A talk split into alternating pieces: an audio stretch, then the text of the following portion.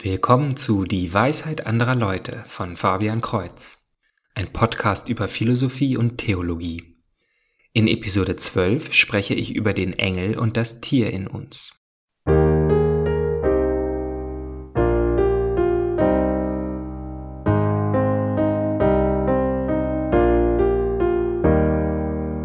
Um dem Titel meines Podcasts treu zu bleiben, werde ich heute und wahrscheinlich die nächsten Episoden eine Predigt von Bischof Robert Barron oder damals eigentlich noch Pastor, die er im Podcast Word on Fire veröffentlicht, auf Deutsch übersetzt vorlesen. Wenn Sie, geehrter Zuhörer, ein spezielles Thema wünschen, dann schreiben Sie dies bitte an dwal@fabian-kreuz.de. Kreuz mit TZ. Da dies eine direkte Übersetzung ist, werde ich auch dann in der ersten Person sprechen, wenn Pastor Barron dies tut. Freunde. Gelehrte des Mittelalters sagten, der menschliche Geist sei eine Art Mikrokosmos. Was sie meinten war, in uns kann man auf gewisse Weise den ganzen Kosmos sehen, weil wir sowohl das Geistliche als auch das Körperliche in uns enthalten.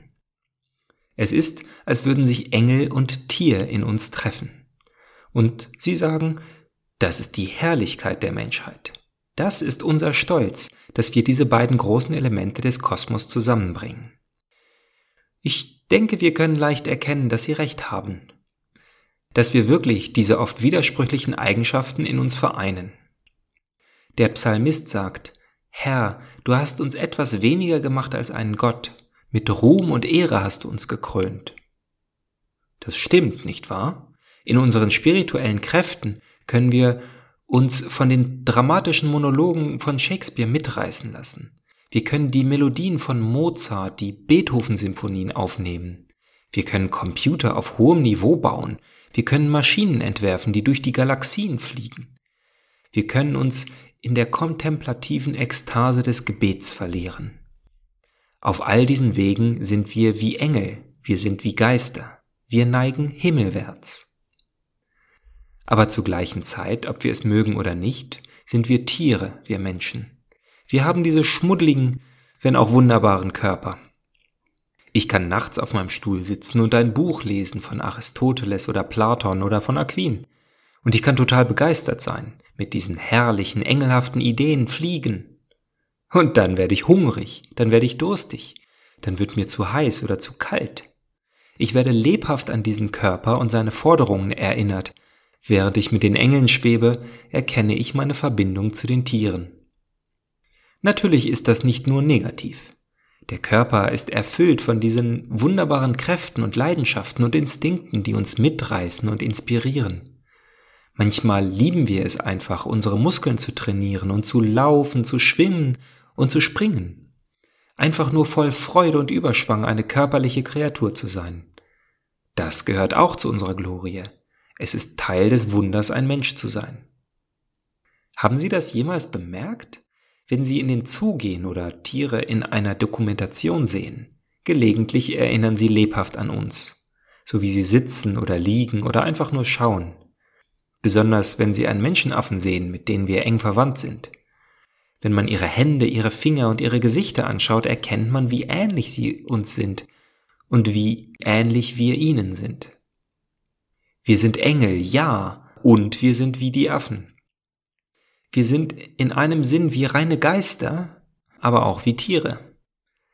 Es ist zu unserer Ehre, aber auch die Quelle vieler Spannungen des menschlichen Lebens. William Faulkner sagte dies in seiner Nobelpreisrede. Aus dem Streit mit anderen machen wir Rhetorik, aus dem Streit mit uns machen wir Poesie. Stimmt das nicht? So viel Poesie, Drama, Literatur und Kunst wird durch diese inneren Konflikte erzeugt. Man könnte sagen, der Konflikt zwischen dem Engel in uns und dem Tier in uns. Es gibt Zeiten, in denen wir den, dem Körper einfach nur entfliehen wollen. Zu anderen Zeiten würden wir lieber zur Seele sagen, hau ab. Das ist der Kampf, die Spannung.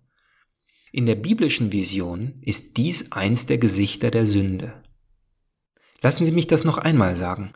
Aus biblischer Sicht ist eines der Gesichter der Sünde diese Spannung oder Trennung zwischen Verstand und Körper, zwischen Geist und Fleisch, zwischen dem Engel in uns und dem Tier in uns. Ein Zeichen der Erlösung ist die Versöhnung dieser Kräfte. Und das ist natürlich Gottes Plan, dass die beiden zusammen sein dürfen. Schauen Sie sich jetzt die Geschichte der Philosophie an, wie die Menschen mit diesem Problem gekämpft haben, versucht haben, es zu lösen. Eine Möglichkeit, dies zu tun, besteht in einer Art imperialistischen Aggression. Gehen wir zurück zu den Texten von Platon. Platon sagt, Oh, ich bin eine Seele, ich bin ein Geist, der in diesem Körper gefangen ist. Dieser schmuddelige Körper mit seinen Bedürfnissen zieht mich hinab auf die Erde. Ich bin ein Geist, der sich nach Flucht sehnt. Tatsächlich ist das gesamte philosophische Leben für Platon nichts anderes als eine Ausbildung für den Tod. Während ich zur reinen Besinnung auf abstrakte Wahrheiten aufstrebe, erwarte ich diesen wunderbaren Tag, an dem ich mich von diesem sterblichen Zeugs befreien kann. Ich werde aus dem Gefängnis des Körpers fliehen können.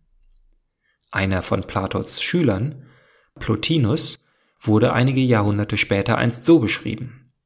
Plotinus war jemand, der in seinem Körper nie wirklich zu Hause war.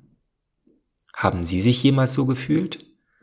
So haben sich die Platoniker immer gefühlt, nicht ganz zu Hause mit dem Körper. Tatsächlich wollten sie daraus fliehen.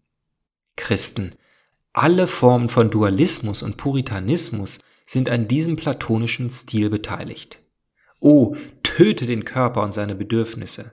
Ich kann die Seele für ein reines spirituelles Leben befreien. Und es gibt den umgekehrten Weg, dieses Problem zu lösen, diese Spannung zwischen Körper und Seele. Der umgekehrte Weg ist auch ein sehr alter philosophischer Weg, der Weg des Hedonismus. Genuss ist das, worum es im Leben geht. Sex und Essen und sinnliches Vergnügen. Der Verstand und die Seele stehen im Weg. Klammere sie aus, wenn möglich. Betäube sie, töte sie. Lass den Körper sich ausüben, lass den Körper und seine Bedürfnisse im Vordergrund stehen. Das ist Hedonismus. Eine alte Idee? Ja. Und eine, die bis in die Gegenwart durch die Jahrhunderte heilt. Man sieht diesen Hedonismus viel im Fernsehen. Egal ob man MTV oder Hugh Hefner sieht, das Prinzip ist immer das gleiche. Dass der Körper und seine Freuden und Bedürfnisse in ihrem Leben an erster Stelle stehen so weit wie möglich stelle diese nervigen Ansprüche von Seele und Geist an die Seite. Eine andere Möglichkeit, dieses Problem zu lösen, kompartimentieren Sie Ihr Leben. Okay, ich weiß, dass ich engelhafte Tendenzen habe, ich weiß, dass ich Geist und Verstand in mir habe, also werde ich manchmal diese Seite meines Lebens leben.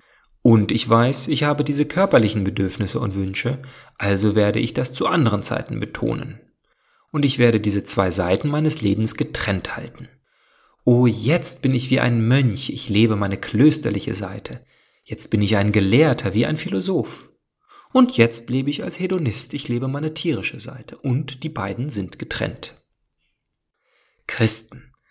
Alle drei sind falsche Lösungen. Alle drei sind das Ergebnis der Sünde. Woher wissen wir das? Weil Gott uns als Zusammenschluss von Körper und Seele geschaffen hat. Gott hat uns so gemacht und er möchte, dass wir genau so erblühen. Hören Sie sich jetzt die Passage aus dem Buch Genesis an unserer ersten Lesung. Siehe, ich richte meinen Bund auf mit euch und mit euren Nachkommen nach euch und mit allen Lebewesen bei euch, mit den Vögeln, dem Vieh und allen Wildtieren der Erde bei euch, mit allen, die aus der Arche gekommen sind, mit allen Wildtieren der Erde überhaupt. Mit wem schließt Gott einen Bund?